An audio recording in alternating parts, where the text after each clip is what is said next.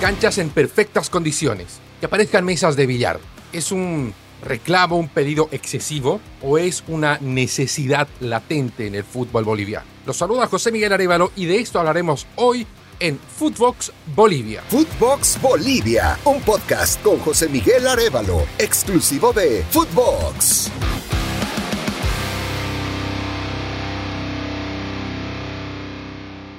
Um jogador para jogar futebol necessita uma boa cancha e um balão. É para isto. É futebol, não é rugby, que mete um pelotaço aí e sai correndo atrás do balão, não é futebol americano. Assim que todos têm que arreglar as canchas aqui para que os jogadores puedan jogar bem e para que os hinchas se sintam bem vendo um partido. Porque como hemos jogado aí a Tomayapo, eu creio que os hinchas saíram de aí aburridos com todo o que passou na cancha porque na cancha não se podia jogar futebol. E para jogar futebol se necessita uma boa cancha, seja acá em Bolívia, em Venezuela, em Equador, em Itália, em Espanha.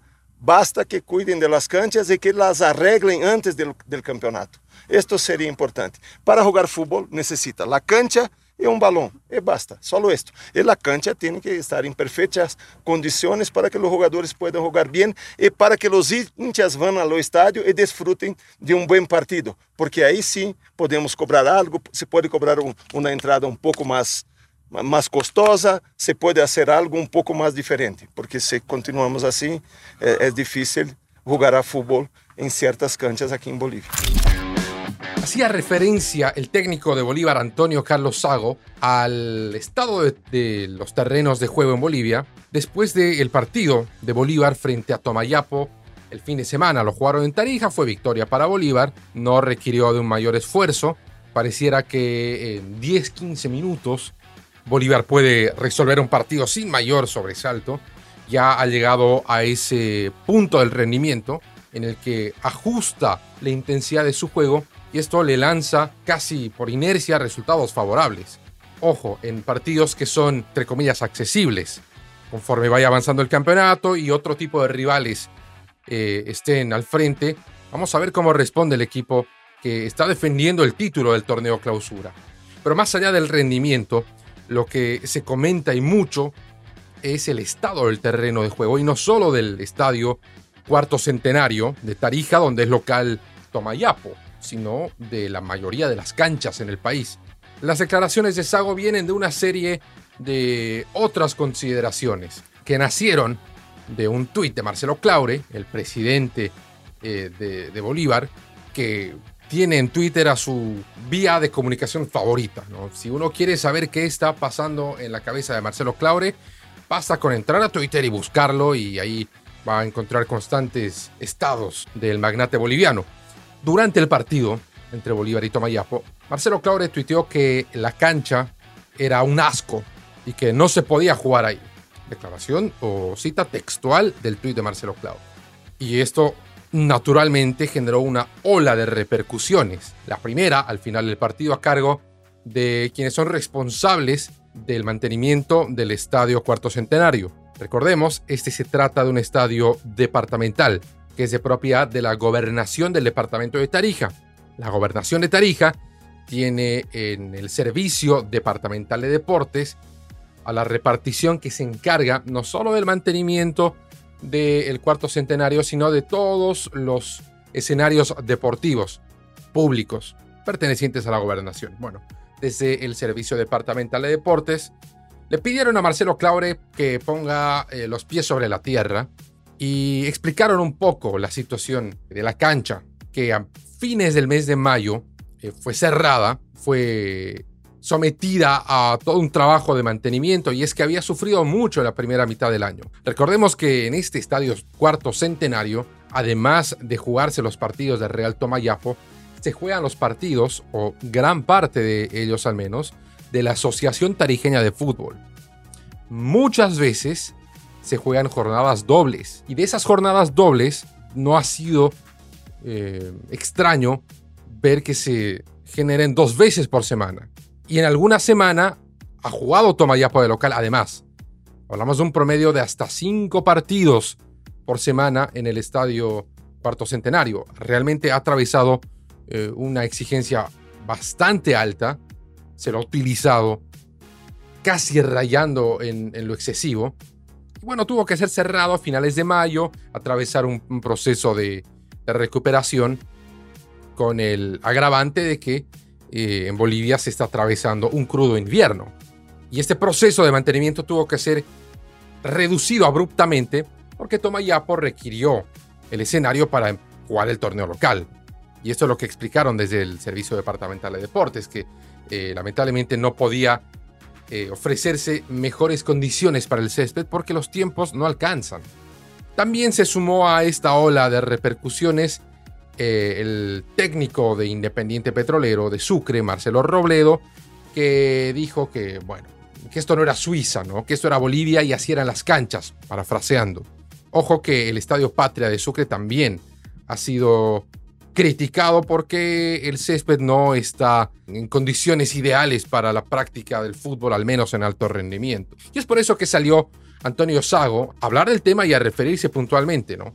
Ahora, la, pregunta es, ¿este reclamo de Sago es algo válido o nos estamos volviendo exquisitos con los pedidos y las exigencias? Sí y sí, un poco de cada cosa, porque eh, vamos a coincidir que para la práctica de un buen fútbol, y como lo dice Sago, para ofrecer un mejor espectáculo, que sea vistoso, que pueda aumentar en interés y que esto pueda repercutir en mediano o largo plazo en eh, el valor de las entradas, en lo que creo personalmente Sago está metiéndose en aguas en las que no debería nadar, si se va a referir al precio de las entradas, pero lo abordó desde esa óptica.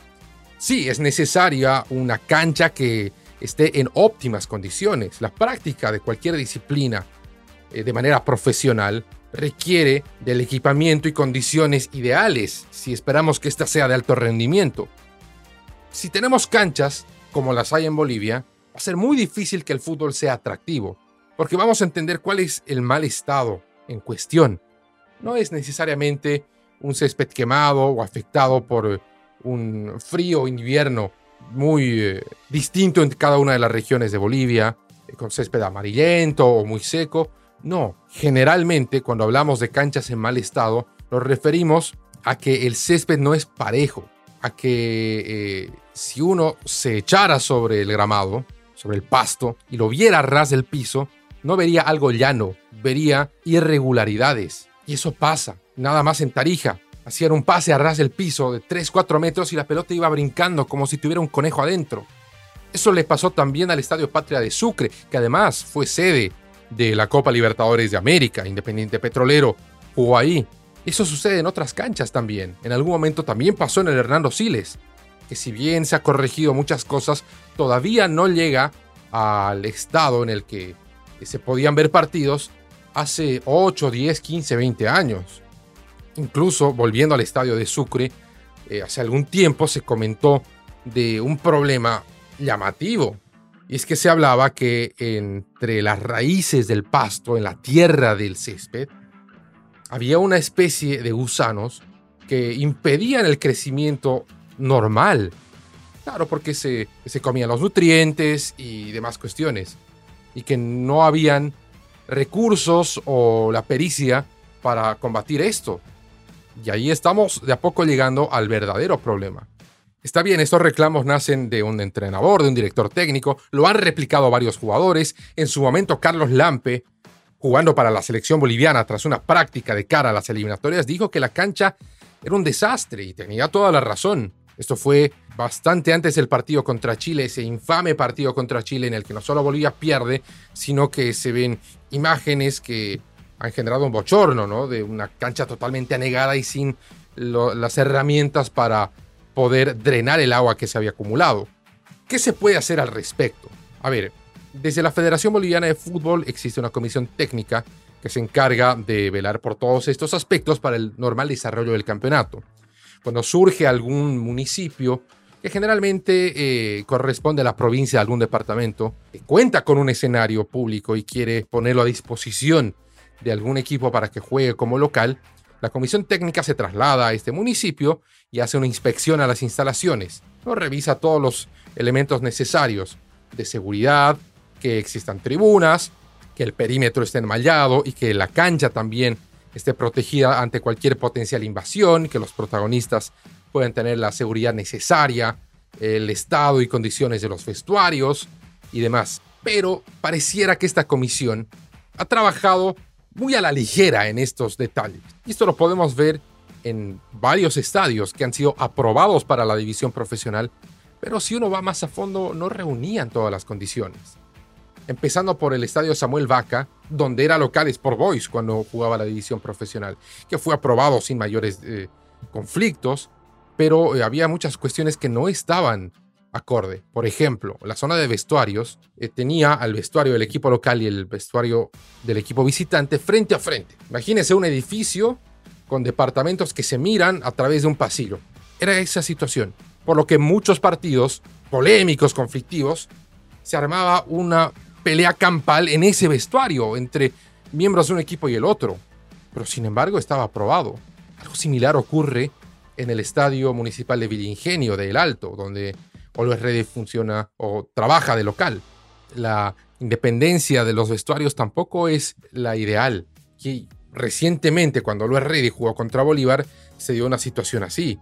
Hubo una pelea entre ambas delegaciones cuando se retiraban del estadio porque estaba muy cerca. Es cierto, el estadio ha atravesado muchas mejoras para poder ser aprobado, pero todavía tiene un largo camino por delante. Y hasta estadios que son más eh, aplomados en la historia del fútbol, como el estadio Tawiche Aguilera, que lo conversamos en un episodio de Footbox Bolivia, que por un cambio intempestivo de la asignación de vestuarios, al camerino de los árbitros lo invadieron hinchas y los saquearon a los árbitros, los agredieron porque no había la seguridad necesaria. Entonces pareciera que esta comisión técnica, los aspectos centrales los revisa una vez, pero no es un trabajo periódico que constantemente vaya a cerciorarse de que los estadios estén en buenas condiciones.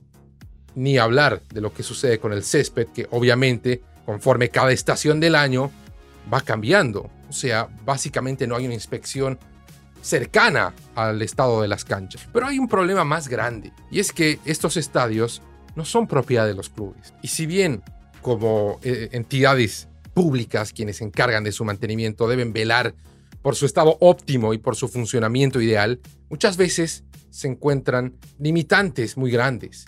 La del presupuesto. Muchas veces no tienen presupuesto para poder mantener la cancha. Y esto también fue raíz de una polémica. No es la primera vez que Marcelo Claure se queja del estado de las canchas, ya lo hizo antes del estado del Hernando Siles y ofreció donar maquinaria para que pueda ser eh, utilizada. Y desde la gobernación de La Paz dijeron, no, no, no, eh, no necesitamos donaciones, necesitamos cerrar el, estadio algunas semanas y nosotros nos encargamos. Y quedó ahí, vamos a ver cómo queda el estadio después de este cierre que todavía está implicando trabajo de mantenimiento. También se da el caso de autoridades que no conocen de esto. Se ha politizado tanto cargos técnicos que quienes están a cargo del poder departamental y que se encargan de la asignación de autoridades, en este caso dedicadas al deporte y su infraestructura, no tienen idea de cómo mantener un escenario deportivo y mucho menos de cuánto presupuesto debe asignarse para ello. Y los que sufren son los escenarios, con canchas en mal estado, y los que hacen uso de estas canchas, los clubes profesionales, ver repercutido esto en el partido o los partidos que juegan, que muchas veces pierden atractivo porque no hay buenas canchas. Es todo un problema completo. Y aquí también hay una cuestión que es la falta de un marco legal, de una ley departamental, una ley nacional, que permita una participación, en este caso de los clubes de fútbol, para que puedan garantizar un, un estado óptimo de las canchas. Esto también requeriría un trabajo de lobby, un trabajo de acercamiento desde la Federación Boliviana de Fútbol o desde los clubes, pero no hay. es que el fútbol boliviano trabaja en la inacción, trabaja por inercia. Se programan partidos, se juegan y pareciera que no se hace una tarea de revisión, un control de calidad, una intención de mejora constante. No, el fútbol se da por mera inercia y uno, una de las consecuencias es esta, el estado de los terrenos de juego. Bueno amigos, ese es todo el tiempo que tenemos por hoy en Footbox Bolivia. Gracias por acompañarnos, conmigo será hasta siempre. Footbox Bolivia con José Miguel Arevalo, podcast exclusivo de Footbox.